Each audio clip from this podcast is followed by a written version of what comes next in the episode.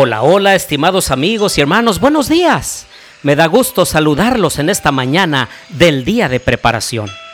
Los invito a agradecer a Dios, los invito a orar. Querido Dios y bondadoso Padre, alabado sea tu nombre.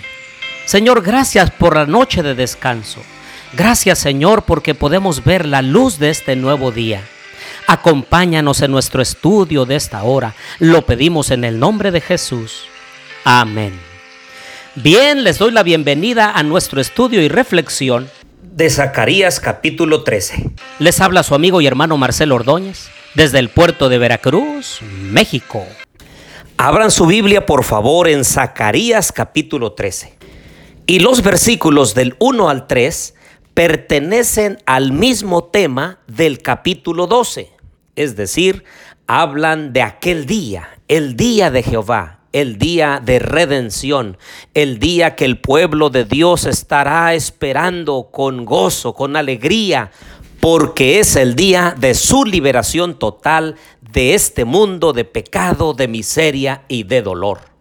Así que los que dividieron en aquel entonces los capítulos en versículos, debieron haber concluido el capítulo 12 hasta el versículo 3 del capítulo 13.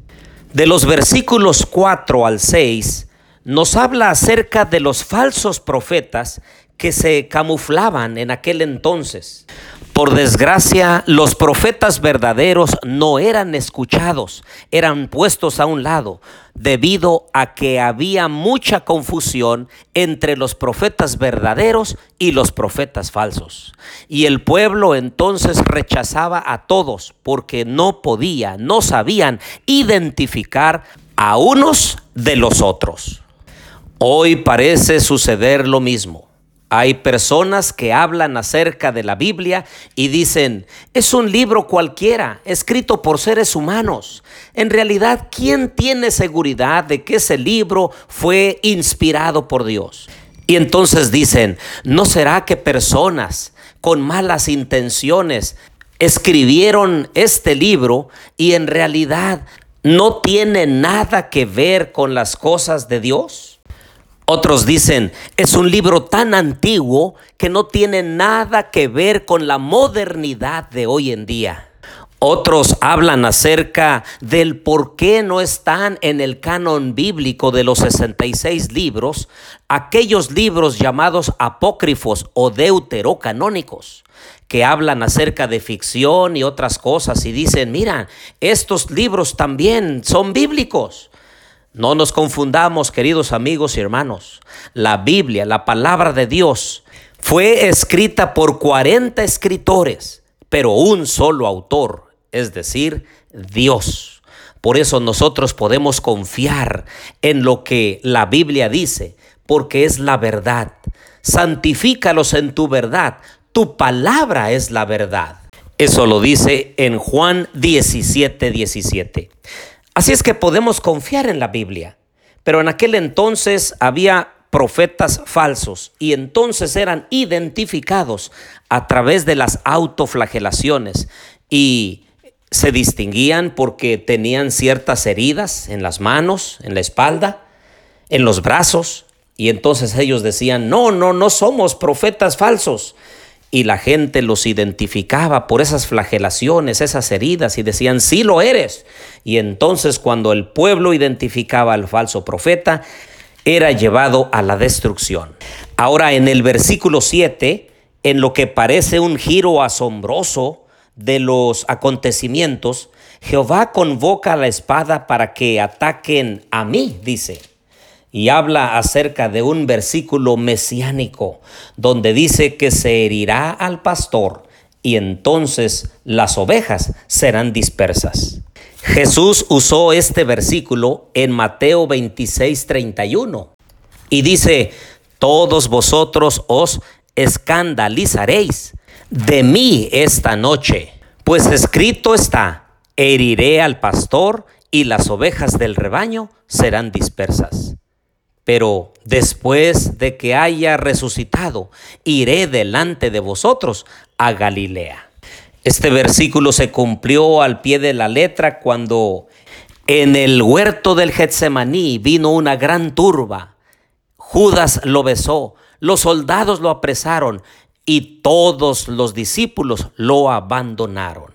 Ahora por último, los versículos 8 y 9 de Zacarías 13 hablan acerca de un proceso traumático, de pasar por pruebas, que tendrá como consecuencia que el remanente quede firmemente establecido en una relación especial con Dios.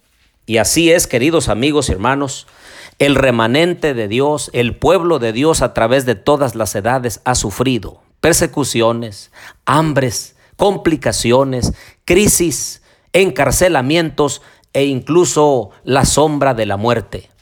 Hoy en nuestros días el pueblo de Dios parece estar tranquilo por ahora. No hay oposición, no hay persecución y es momento, queridos amigos y hermanos, de poner nuestra vida en armonía con la voluntad de Dios, tomar tiempo de calidad para estudiar la santa palabra de Dios.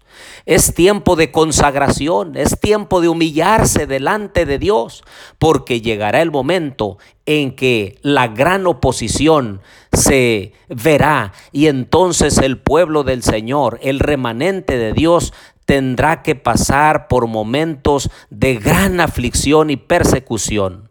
Y se verá entonces quién es cristiano verdadero. Hoy parece que hay demasiados cristianos, parece que es moda.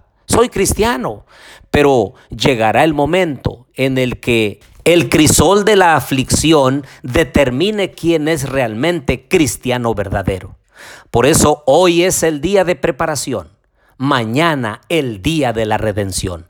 Por eso animo a cada amigo y hermano que me escucha para que firmemente consagre su vida a Dios, dejando a un lado el mundo y sus caminos pecaminosos, y entonces determinarse a vivir una vida recta delante de Dios que represente dignamente al Dios del cielo. Los invito a orar. Querido Dios y bondadoso Padre, Gracias Señor por tu palabra, porque ella nos advierte, nos anima, nos consolida en la fe en Cristo Jesús. Te pedimos bendición para este día. Te pido Señor que bendigas a cada uno de mis amigos, mis hermanos. Guárdalos del mal y acompáñalos en sus actividades de este día. Lo pedimos todo en el nombre de Jesús. Amén.